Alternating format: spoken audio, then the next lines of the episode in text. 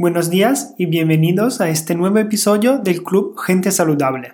Yo soy Antonio Silvestro y ya conocéis mi web www.antoniosilvestro.com, donde tienes acceso a la plataforma Club Gente Saludable, con muchísimos recursos exclusivos y entre ellos muchas recetas fáciles de hacer y sin azúcar, sin lácteos y sin gluten, además de planes semanales de comida con lista de la compra. Luego, si te gustaría un tipo de acompañamiento personalizados, tiene las consultas online para seguir el programa NutriCoaching.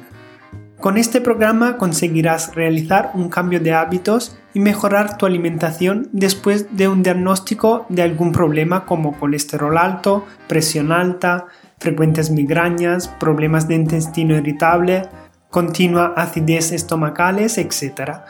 No esperes a que sea tarde, toma las riendas de tu salud ahora. Hoy te propondré unas claves para que tus compras en tiendas de alimentos sean más responsables y satisfactorias. ¡Empezamos!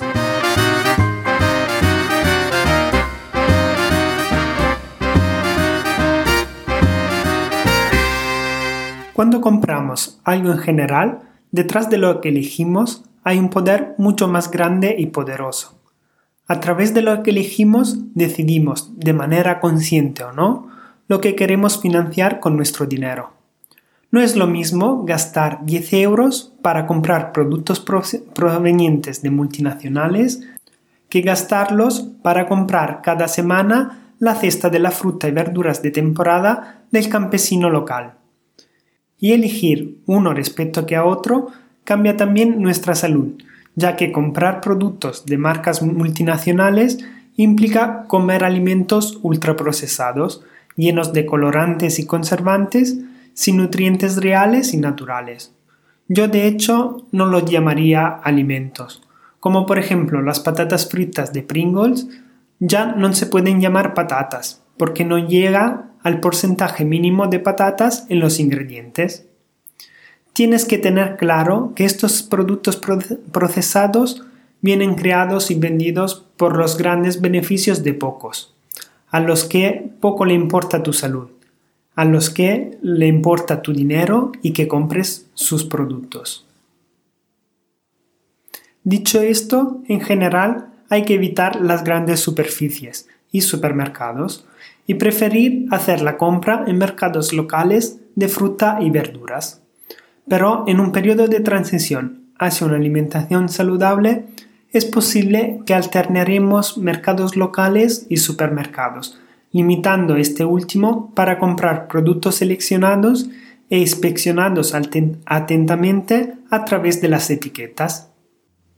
Un viaje a la tienda de alimentos puede ser desgastante si lo hacemos de manera inconsciente, con montones de productos que gritan por tu atención precios atractivos y promociones, no es de extrañar que nuestros monederos se vacíen enseguida.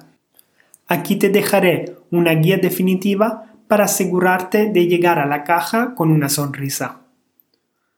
Primero, prepara previamente tu lista de la compra. La clave para un viaje de compras exitoso es ir con una lista de la compra. Una, simple lista podría mantenerte al día con lo que realmente necesitas en lugar de lo que quieres. Esto te permitirá ahorrar tiempo y reducir las posibilidades de que te olvides de algo y tengas que volver al supermercado por segunda vez. Para crear una lista de la compra exitosa tendrás que organizar tu propio menú semanal con tus platos preferidos. Además de permitirte crear la lista, un menú semanal es la clave para llevar una alimentación saludable. Te recuerdo que en la plataforma Club Gente Saludable tienes disponibles varios menús semanales con su respectiva lista de la compra. Y en septiembre pondré otro donde se aprovecharán alimentos y platos del otoño. Segundo, prepara un plan de batalla. Antes incluso de entrar a la tienda, prepárate mentalmente para rechazar cualquier impulso que pueda influir en tus objetivos de compra. Cuando coges algo que no está en tu lista de la compra, considera si puedes prescindir de ese artículo. Muchas tiendas a menudo tienen puestos para probar alimentos que no solo interrumpen tu enfoque a lo que tienes que comprar, sino que te atraen con algo nuevo. Organiza tu viaje al supermercado después de comer, con la barriga llena para evitar los antojos. No dejes que el hambre influya en tus decisiones de la compra. Tercer punto, seas un comprador informado. Comprende que todo lo que hay en la tienda, desde el diseño hasta los arreglos del producto, están ahí para hacerte gastar.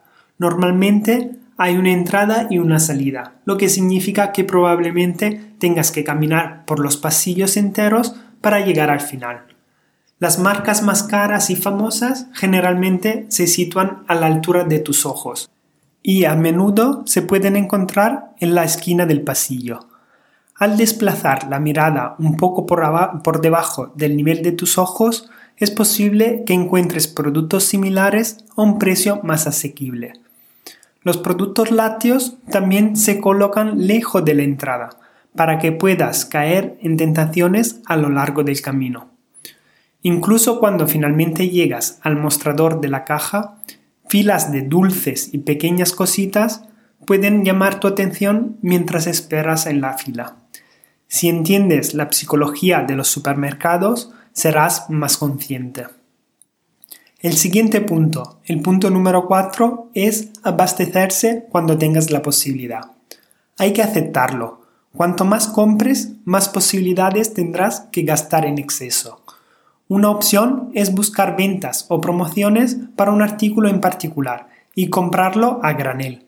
Aprovechar estratégicamente estas ventas no solo reducirá el peso de tu bolsa de la compra en las próximas semanas, sino que también te ayudará a reducir los gastos. Aprendas la vida útil de tus necesidades semanales e intentes reducir los viajes al supermercado hasta llegar a una vez cada dos semanas. Esto sería lo perfecto, aunque será difícil aplicarlo a corto plazo. Poco a poco, con la experiencia y la organización, podrás llegar a eso. El último punto, el punto número 5, establece un presupuesto fijo.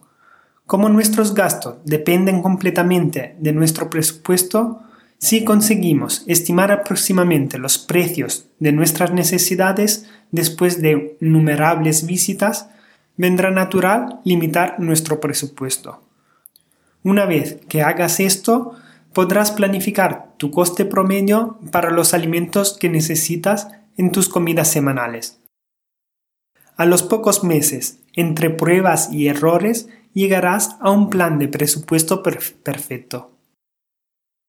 Estas pocas claves que te he dejado aquí, como puedes imaginar, te permitirán tener una despensa llena de productos saludables, reduciendo al mínimo o a cero los alimentos que nos pueden producir tentaciones.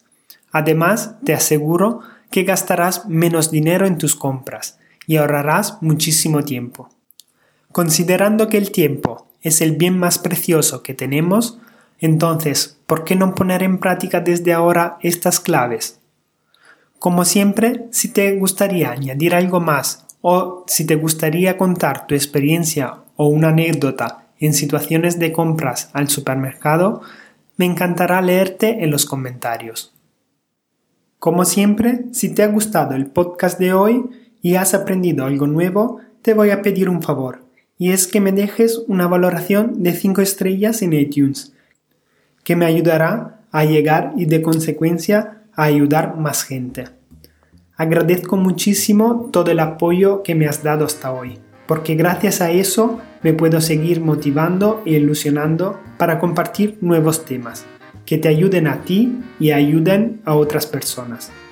Muchísimas gracias y hasta el próximo podcast. Hasta pronto.